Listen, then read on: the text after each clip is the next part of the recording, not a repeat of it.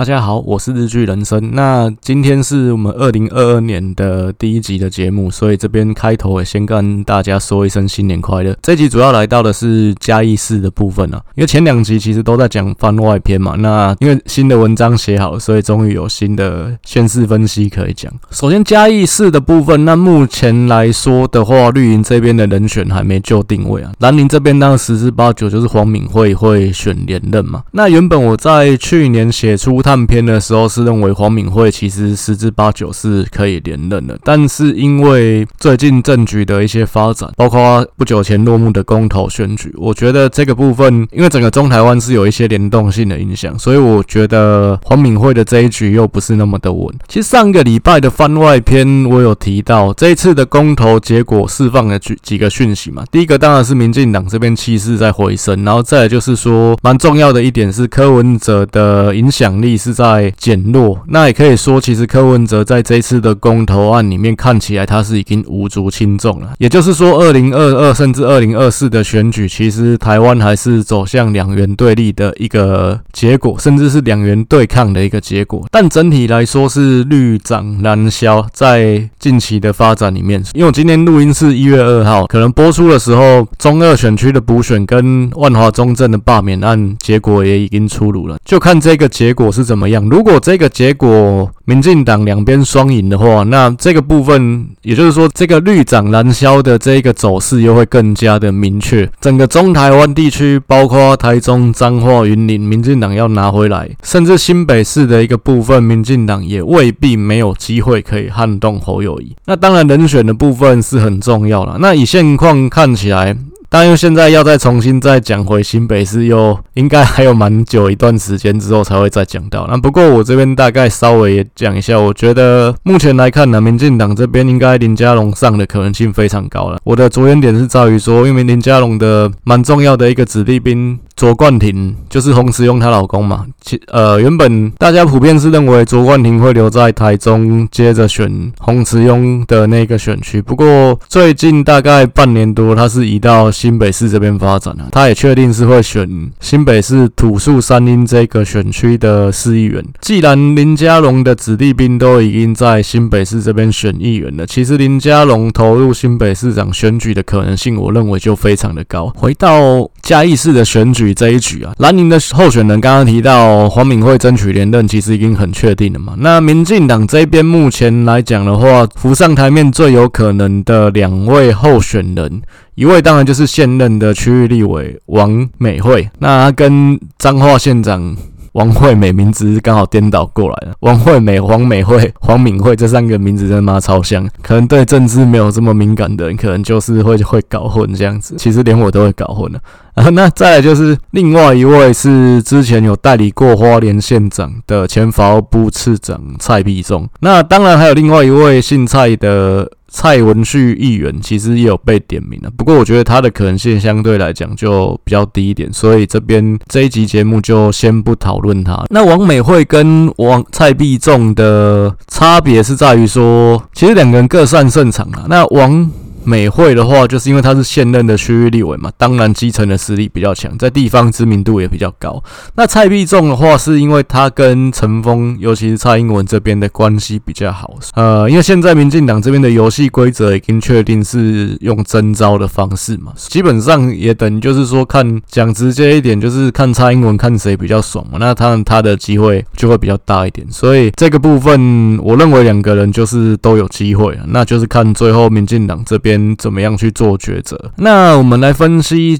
嘉义市的基本盘的部分。其实整个浊水溪以南基本上都是绿大于蓝的。那包括嘉义市也是啊。嘉义市这边的基本盘大致上一样。我用韩国瑜的得票乘以九十五趴，蔡英文的得票乘以六十趴，推算出来的基本盘。国民党这边是五万三千票左右，民进党这边是接近六万票左右，差距大概是六七千票左右。左右了。中间选票的部分大概是四万七千票左右，以比例来讲的话，大概就是蓝的三十四趴，绿的三十七趴，中间选票二十九趴，大概是这样的一个比例。那其实这个比例跟隔壁的云林县也非常的接近。那不过因为嘉义市这边人口比较少，所以说这个票数上面的差距就会比较接近啊。其实过去的选举在总统大选里面，民进党基本上在嘉义市大部分都可以占到上风了。从两千年之后，大致上都是这样的一个走势啊。除了两千零八那个时候，民进党比较弱，在嘉义市这边是落后的，其他大部分嘉义市这边都是赢的。那立委选举的部分，大致上也都是民进党赢比较多。不过市长选举的部分，因为国民党这边的黄敏惠是基层实力非常强的一个政治人物，然后再来民进党这边其实没有什么 A 咖的人，所以说在市长选举的部分，黄敏惠这边就赢过三次了嘛。黄敏惠他是比较特殊，是因为他又有在回回国回来再选，他会能够回国成功。其实我之前有提到，台湾现在的民意基本上政治人物的新陈代谢是很快的，那民意也比较不能接受说你一个人你在一个地方执政太久，所以说之前云林的分析我就有提到，我觉得民进党如果真的再提名苏治芬，我觉得是蛮不智的一个行为啦。同样的，黄敏惠这边。其实他能够成功也呃成功再回国，最大的原因也是蓝绿双方都没有更好的人选。那国民党这边当然不用说，因为浊水溪以南其实真的能打的战将就不多。呃，民进党这边在嘉义市，因为过去其实这跟嘉义市民主的发展渊源也有很大的关系。因为民进党早期是比较偏向都是跟许家班这边去做合作，所以早期其实你看到民进党在嘉义这边选举，他市长其实是不提人的。那立委的部分当然就是蔡同农。虽然说许家班的最后一位市长张博雅，那后来是跟民进党这边闹翻了，他是后来是偏向马英九这边。那不过张博雅的姐姐张文英到现在都还是挺民进党这边，所以其实也不难看出许家班基本上也是两面押宝了。黄敏惠虽然他是国民党，不过他。基本上可以说，他你可以把它算作是像王金平这样一个蓝绿通吃型的本土派蓝营政治人物。他跟民进党嘉义县这边的重要山头陈明文彼此间的关系也不错，所以说基本上我认为他是蓝绿双方都可以接受的人选。那再加上民进党这边之前的市长涂醒哲，其实地方的满意度不高，所以说在二零一八在选的时候，黄敏惠这边就能够重新回锅取得胜。那我们回头去看去，呃，应该算前年了。前年的选举，其实蔡英文在嘉义市也是取得一个压倒性的胜利了。他在嘉义市是拿到将近十万票，这大概也是近年民进党在嘉义市。赢的最多的一次啊，那韩国瑜这边，他等于领先的韩国瑜大概四万多票的一个差距。其实这个跟之前一次市长选举大概只隔了一年左右的一个时间啊。其实涂醒哲会连任失败，最大的一个原因还是在他个人的问题比较大啦。跟韩流来讲的话，我认为影响不是这么的直接，因为黄敏惠其实他当时还有一个萧家班的萧淑丽出来扯他后腿，就是说是蓝营分裂的情况下面在选，但是。黄敏惠还是赢了，涂醒哲他二零一四、二零零一八的两次选举差距大概自己掉了两万多票，所以说涂醒哲的部分，我认为输给黄敏惠是他个人的问题，比韩流的问题要来得大。那再来，因为他输的不是很好看，其实。之前那次选举，呃，就有媒体说，民进党这边也有劝退他，也有希望说涂醒哲不要选连任。那当然不选连任，其实面子上是蛮挂不住的一件事情啊，所以最后还是让他选。那当然就选输了嘛。那既然选输输的不好看，我觉得。涂醒哲，你要再回锅，这种可能性就非常低啊。毕竟也就是讲公斤价嘛，莫西莫巴郎啊，所以这部分我觉得他再出重新回到一线选举的可能性应该是趋近于零啊。黄敏惠基本上继承实力非常的强大嘛，然后他也是一个蓝绿通吃，双方都可以接受的人选。不过他在竞选连任最大的隐忧，当然还是在他当太久这件事情。那包括我之前其实前一集也有提到，刚刚也有再提到，台湾人民没办法接受说。说一个人在一个位置上一直当当到死，这部分是比较没办法被现在人接受的。所以黄敏惠过去已经当过九年的嘉义市长，现在回锅又当了四年。你如果再继续当下去，其实就当了十七年。目前台湾来讲的话，是还没有人可以当到这么久的一个时间呐。我觉得这是他要再连任蛮大的一个门槛。那过去来讲的话，胡志强因为台中改制的关系，有连续连任过三届的市长嘛，也是当了十三年。那之前的同样是嘉义市的张博雅，其实他也当选过三届的嘉义市长。那他的情况也是一样，是回国，而且他的情况是他当完两任，交棒给他姐姐张文英，然后也当了两任。那后面他又再回来再选，又选上。不过他最后那一次是没有当满，阿扁那时候上台就把他延揽进去当卫生署长。所以他还是没有当到像黄敏惠这么长的时间的。那当然，黄敏惠的施政满意度是非常高，包括二零二一年的天下这边的施政满意度，黄敏惠其实是仅次于潘孟安的，他是排名第二名的。所以说，黄敏惠他也是有受到地方爱戴跟肯定的一个县市长。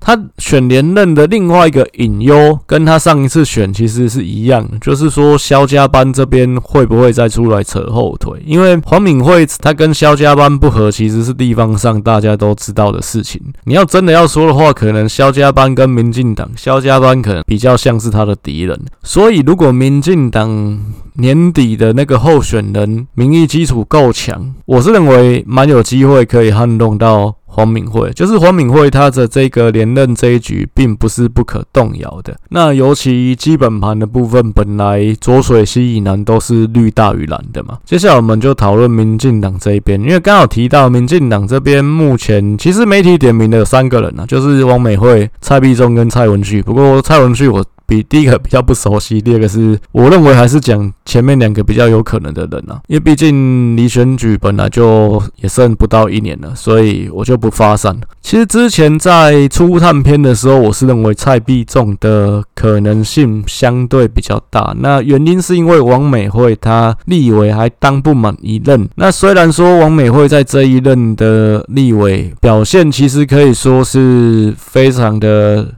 吸引媒体的注意，知名度其实也提升得非常快。那不过以现在来讲的话，当然台湾大家不希望一个人在一个位置上当太久，但是也不希望一个人在一个位置上当得太短。就是你一个位置当一任都没当完，你就落跑去选别的位置。那我觉得这部分当然也是一个问题。那像蒋万安，其实他就非常聪明啊。那像上一次选举的时候，虽然说他的民意基础也非常的高。那可是他就没有急着要去选台北市长。那同样的。其实像二零一四年的林佳龙，他也是一任立委都还没当满，他就去选下台中市长，那也顺利当选了。但是他的背景因素还是在于他在台中蹲点的，真的蹲得蛮久的。可以说他二零一二选立委那次算是一个开花结果了。他就算那次的立委没有当满四年，他去选市长，整体上来讲也还过得去了。那就是当时的民意是没有太为难他这个点。那但是同样的，其实这样的一个条件下面，我认为王美惠其实一任立委还没当满就去选。市长，那可能就会是一个被对手甚至被市民检视的一个问题啦。所以之前初探篇，我是认为蔡壁忠可能性比较高。不过过了一年左右的一个时间，我认为选举这种事情，其实还是要提名最可以胜选的那个人啊。以这两个人来讲的话，我认为王美惠的机会会比蔡壁忠大很多。因为第一个，王美惠她其实当立委之前，她在市议员的位置上面，她就蹲得够久。那她也当了整整四。自任的议员，那再来他当选立委之后。据说在地方的经营仍然是维持的非常好，甚至他其实到现在他跑基层都还是用骑摩托车的方式在跑，所以这边不难看出说他更上一层楼的企图心呐。那再来是说，我认为以政治人物来讲的话，你今天有机会，其实你就应该要 all in，因为毕竟四年后的情况怎么样很难说。王美惠她是因为她议员的蹲的时间其实蛮久，她当了已经当了十五六年的议员。所以他的年纪来讲的话，现在当市长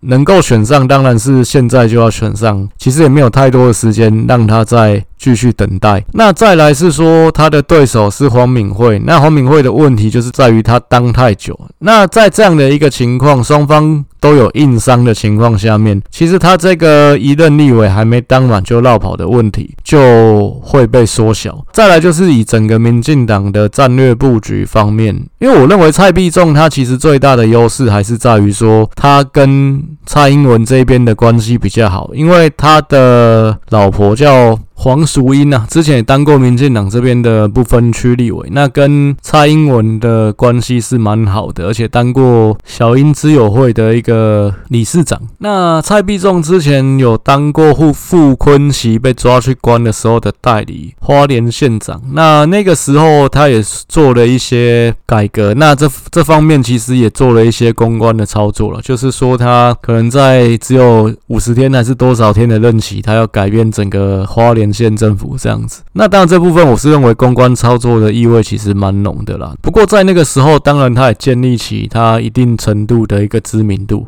那只是说，虽然他跟嘉义也有一定程度的地缘关系，那他是云林人呢、啊，不过他长期是住在嘉义。不过他毕竟没有任何的选举经验，而且最高的官职也只有到法务部的。政次也还不是到一个部的部长，那这个部分的行政经历也好，或者是说全国性的知名度也好，其实都不太够。那你第一次选举，你就要空降直接选市长，而且对手是强大的黄敏惠，我认为撼动黄敏惠的可能性比较低一点。那过去民进党其实从蔡英文他接掌民进党主席以来，基本上在对内部的一个磨合上面，他其实是比较倾向，基本上就是用。征召的方式去决定人选，包括这一次的县市长也是一样。这样的好处是减少党内初选产生的一个摩擦。人选的部分，你会觉得蔡英文会因此比较偏偏袒说跟他关系好的人吗？我。看起来我是觉得过去的决策来讲，也比较看不到这样的情况。其实民进党在提名上都还是倾向提名能够胜选的人为主，所以这样的情况下，我认为蔡必中的优势就减少了很多。因为毕竟民进党，呃，尤其蔡英文的这个决策集团在提名的话，应该还是会倾向有机会胜选的人，机胜选机会比较大的人。之前我有提到，其实蔡英文主政以来，这个主政不是指当上总统，是当上民进党主席以来，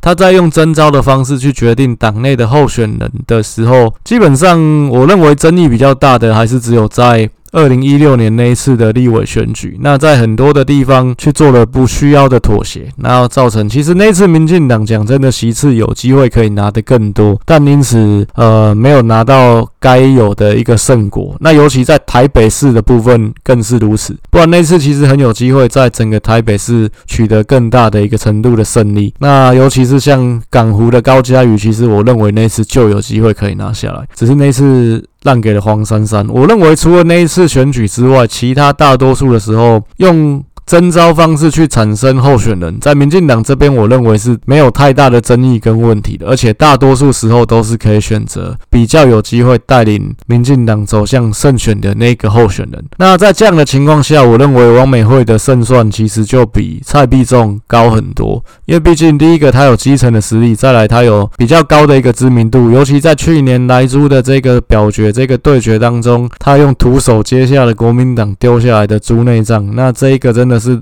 让媒体觉得，尤其亲绿媒体觉得干真是他妈的帅爆，所以这个部分呢、啊，当然也会让绿营基层觉得哦，这是一个女战神，非常的振奋这样子。这个部分我认为都是他的一个优势啊。可以说王美惠就是民进党这边在嘉义市能量最强的候选人。其实我每次讲他的名字都很很紧张，怕讲成王惠美这样子，都自己还要再想一下，就是这个政治人物名字取得太像，真的也是一个问题。那如果说真的他当选了，然后这脏话又还是王惠美在当县长，那真的就是蛮考验 公务员。蛮考验公务员跟媒体的，那么这个物质的情况应该会很多。那接下来我们就是来到 PK 表的一个部分了。那我认为黄敏惠这边有的优势就是她是现任，而且她的学经历其实都比王美惠来的优秀。那王美惠是比较草根型的人士，所以说包括她可能呃，基本上她受专访的时候有讲过，她小时候家庭环境也不是很好，她一个哥哥读到成大，然后出车祸过世。那所以她其实是蛮年轻的时候就是。自己跟他姐妹在扛家计啊。这两个人都是嘉义市的人，都是在地的。王美惠当了十五年的市议员，那当然黄敏惠当了十三年的市长跟六年的立委，这个部分资历上还是比王美惠更胜一筹啊。王美惠比较主要的优势就是，可能还是只有她的年纪是比黄敏惠年轻啊。黄敏惠到明年选举，到今年年底选举就六十三岁嘛，王美惠是五十七岁，就比黄敏惠年轻一些。但整体来说啦，我觉得原本看起来黄敏惠的选情应该是蛮稳定的。不过现在的变数在于说，不久前的公投，国民党这边失利了，那也暴露国民党很多的问题，包括说内部有一些矛盾跟领导方向不明确的问题。因为整个公投的这一场选战打到后面，你会觉得国民党感觉像是一个多头马车。再就是说，那策略上也比较不明确。我认为啦，国民党打到最后，应该就自己也知道，像公投这样的议题，可能就是没有办法拿下来了。基本上还是应该要跟民进。党一样去奉行八十二十法则嘛，像民进党到后面其实就没有什么在理那个公投榜大选的这个议题啊，因为毕竟讲真的，就算这个有过没有过，其实对民进党来讲不是最重要的事情啊，后面的重点还是在权力拉抬反莱猪跟。三阶的一个部分嘛，因为这两个对民进党来说才是最重要的。那同理，其实国民党最有机会可以攻下的，应该就是反莱猪的这个议题了。但看起来国民党并没有把重心放在这里，反而声量最高的是因为黄世修的关系，都集中在重启合适的这个议题。那你最后关头跑去夜宿，然后结果又让人家觉得也是你一群他妈的少爷在露营这样子，这种感觉就其实国民党你要去装那种草。跟就装得很不像啊，就会觉得一群穿皮鞋的硬要假装自己是穿草鞋的，那感觉就是很格格不入啊。所以这会让人家觉得朱立伦那是不是没料？因为毕竟朱立伦过去来讲，他也没有什么成功的胜果嘛，就是说他没有什么带领国民党成功的例子嘛。你像吴敦义至少还成功打赢二零一八这一战，但朱立伦就没有这样的胜果，没有这样的一个可以拿得出来说嘴的表现跟履历。那再加上，其实我之前也提到很多次了，因为之前换柱的关系，那二零一六那次选举，朱立伦自己没跟他们，然后上花轿上得很不甘愿，最后国民党也是兵败如山倒。尤其跟洪秀柱这样对比起来，你会觉得国民党这一群男人扛不起来的，洪秀柱一个女人去扛起来了，这会让人对。朱立伦很看没有，那可以说朱立伦最有机会的时候，其实就已经过去了。他已经不是国民党内旭日东升的太阳。现在大家认定旭日东升的太阳是侯友谊，所以你这个朱立伦领导中心有没有办法巩固，这就是一个问题了。那同样的这个部分也会拖累到明呃到今年年底的县市长选举。那尤其下个礼拜，因为我再提一次，现在是一月二号了。下个礼拜，民进党这边的这个进场守护双林的部分，有没有办法都守下或拿下？如果可以的话，其实这对整个中台湾的选举，我认为都会有连锁的一个影响。尤其颜宽恒，他就是台中在地的一个地方派系、地方势力。那他连续输两次，这个部分会对台湾的政坛释放出一个讯息，在这一次的选举，可能地方派系又要吃瘪了。可能不是这么好选，那是不是这一次的部分，大家要用什么心态去看待？是可能下面的人也会有一些观望。那再来就是黄敏惠硬伤，就是他真的当太久了。萧家班这次会不会再派派人出来选？会不会在后面再捅刀？这部分都很难说。王美惠她也是一个非常冲的政治人物啊，包括她基层经营其实就很积极。他在选举上面也是，我认为的他是比较走向苏治芬那种感觉，比较拼，比较冲，那比较会。很快速的去掌握议题，去发招的一个政治人物，所以黄敏惠是不是能够十拿九稳？我认为，如果民进党推出的是王美惠，可能这个部分就会有一些变数。再加上如果后面的风向是往民进党有利的方向发展，那可能真的胜败都还在未定之天呢。那如果说现在要来估估票的话，我是认为啦，王美惠是跟黄敏惠应该是可以打成五五坡的啦。那后面就是看说风向怎么发展，然后再来就是说萧家班有没有出来选。如果萧家班有出来选，可能王美惠的胜算就会再提升一些。目前我是估五坡了，不过我认为王美惠其实有机会可以获胜。后面怎么发展一样，我们还会有第三轮的分析，那个时候再来下一个。比较明确的判断。最后这一集我想讨论的一个主题，还是在于地方制度法这件事情。这个其实跟各县市的一个整并会有一个连带的关联性啊。其实原本这个地方制度法的修改，我一直认为它是对林志坚新竹市长林志坚因人设事的一个议题，因为我之前蛮多集都有提到，民进党过去来讲的话，很习惯在如果民进党是在中央执政的情况下了，民进党很习惯在县市长第二任任期过半之后，就把人拉回中央去当官。这当然中间有很多原因，包括民进党的人才成就比国民党来的薄弱，所以也必须要这样的方式去调度。再来就是说，可能让。要接班的人选去先去当这个代理的县市长，也可以事先提早去做准备。因为林志坚他是非常年轻，不到四十岁就当上新竹市长的一个政治人物，也就是说他当完了八年的新竹市长，他还是很年轻，他还不到五十岁，他的人生应该他的政治路还有很长的路可以走。那他的下一步在哪里？其实原本媒体认为他的下一步应该是会去选郑文灿之后的桃园市长，而且。我认为他也不是没有这样的企图心，但是要这样做最大的一个问题就是在于说，因为这个选举是接续的，你当到后期，你以一个新竹市长的身份，你跑去桃园选市长。那这其实是一个蛮尴尬的事情，就是说你把新竹市民当做什么？要解套最好的方法还是在于他先入阁去当一个旋转门，也就是他第二任任期过半之后，他先去入阁，不管他当什么样的职位，他入阁第一个是他一样可以有表现，再来就是说他就不会有那种你坐在新竹市长的位置上，但是你接下来要选桃园市长这样的一个问题。就像过去来讲，朱立伦其实也有类似的情况，因为他那个时候第二任的桃园。县长也是没有当完嘛，后来就去当行政院副院长了。那后来因为大家国民党这边觉得周习伟是扶不起的阿斗，所以不让周习伟选连任，那又再把朱立伦放到新北市的这个位置上。大概过去的例子就是朱立伦这个例子啊。原本林志坚应该。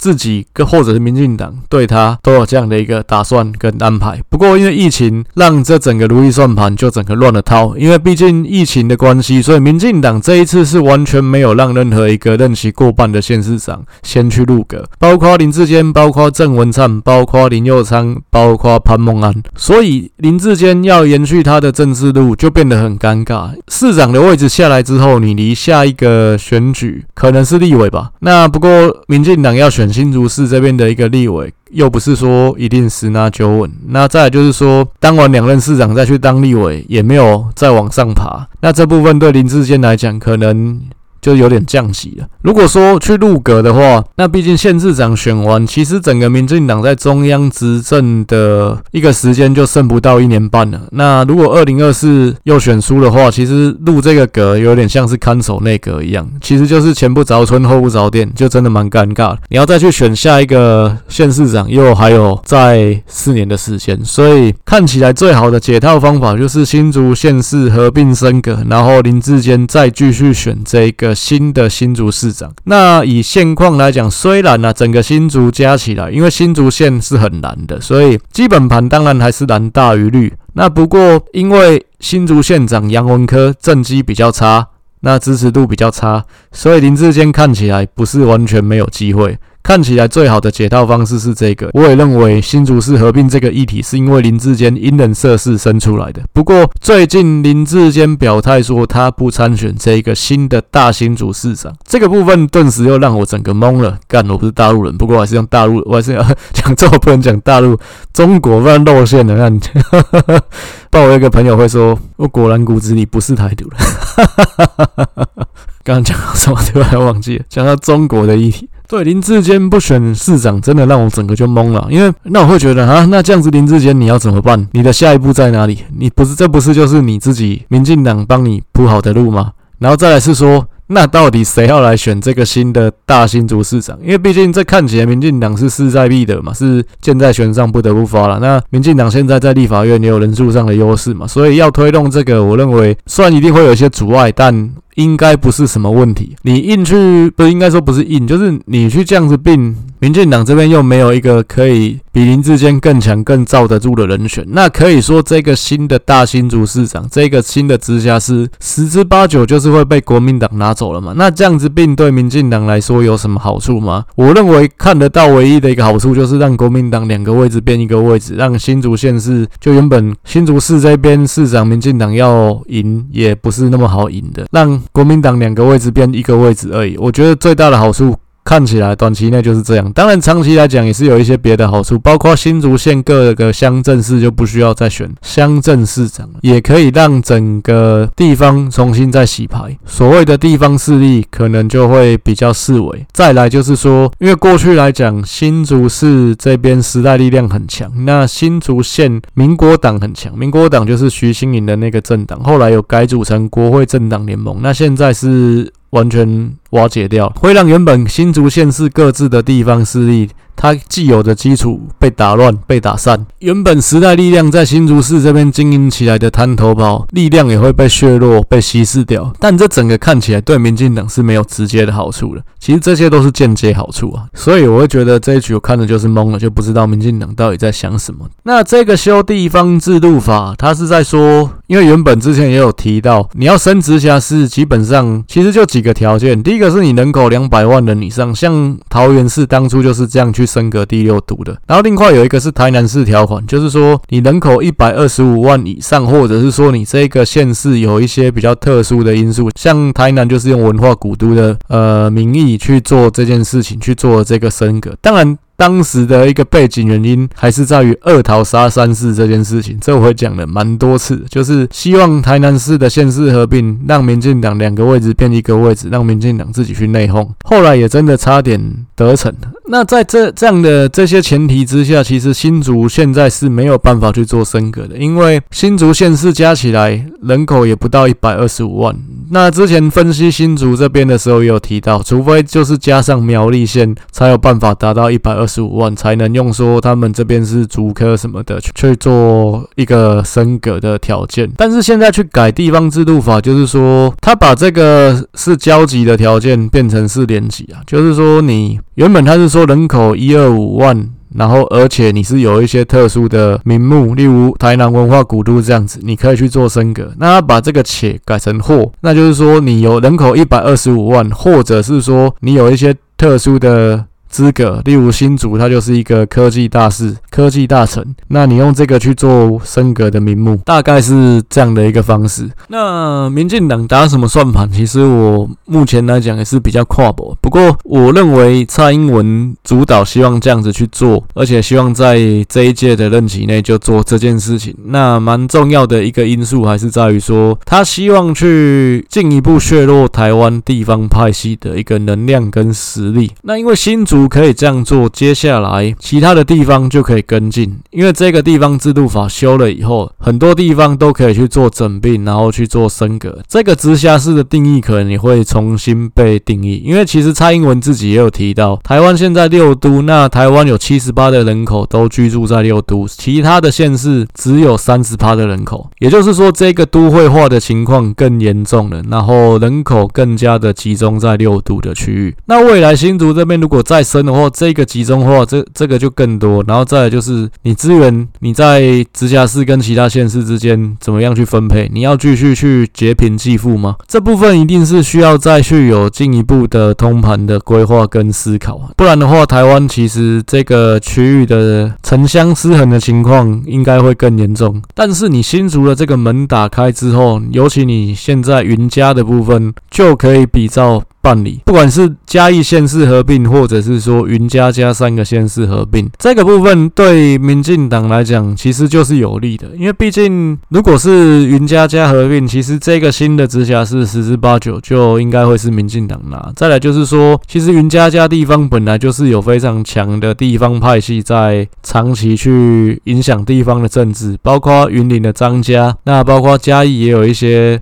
黄派、林派这些的地方山头。整并之后，其实就跟旧的五都一样，第一个乡镇市、乡镇市民的代表的部分就不用再选举，改成是官派了。这些地方派系长期养着他们的一些养分，可能他们就比较没有办法去吸收得到。那尤其台湾，其实这几年的。政治发展看起来啊，地方派系的能量其实也比较式微了。那这个部分，我觉得这个时机点就还掌握的蛮好的，就是台湾的地方政治有可能会因为这些整并，然后可以摆脱过去传统派系势力长期掌控这样子。那当然了，我是觉得改革不是一蹴可及的事情。前面讲过很多次，我觉得蛮认同谢长廷曾经讲过的一句话：你要让一个人前进一百步，跟你要让一百个人同时前进一步，那一定是一百个人同时前进一步是比较难的。那政治上面就是这样的事情，改革其实基本上不是一纸行政命令就可以搞定的事情。它基本上是经过了很多的妥协跟角力之后才会有的一个结果。那包括像公投，包括说像改革地方的水利会，那改革地方的农会，甚至说废除乡镇市级的选举，这些其实都是民进党从三十年前在走街头反对运动的时候就开始炒的一议题。但经过了三十年才看才有机会一步步慢慢的实现，而且看起来今天长出来的样子跟当初大家期待的样子可能也有一些落差。不过我认为。在这一些其实都是前人一步一步去努力下来开出来的花，结出来的果。那我认为台湾呢，其实在这几年在蔡英文的领导之下，基本上还是有往好的方向去走。当然，这个往好的方向到底走了几步，这个部分可能就未必有像每个人期待的这么多。那甚至我听过一个说法说。他对蔡英文很失望，因为他觉得蔡英文带来的改变就只有让同志可以结婚这件事情而已。不过，我觉得蔡英文做到今天，其实给台湾带来的改变真的蛮多的啦，绝对不是只有说让同志可以手牵手走在阳光下就是这件事情而已。那你包括说让更多元的声音可以出现在媒体前面，然后让一些进步的价值可以更加的被彰显，我认为这些都是过去几年努力下来的结果了。那包括说股市的龙井，其实也是代表台湾投资环境稳定，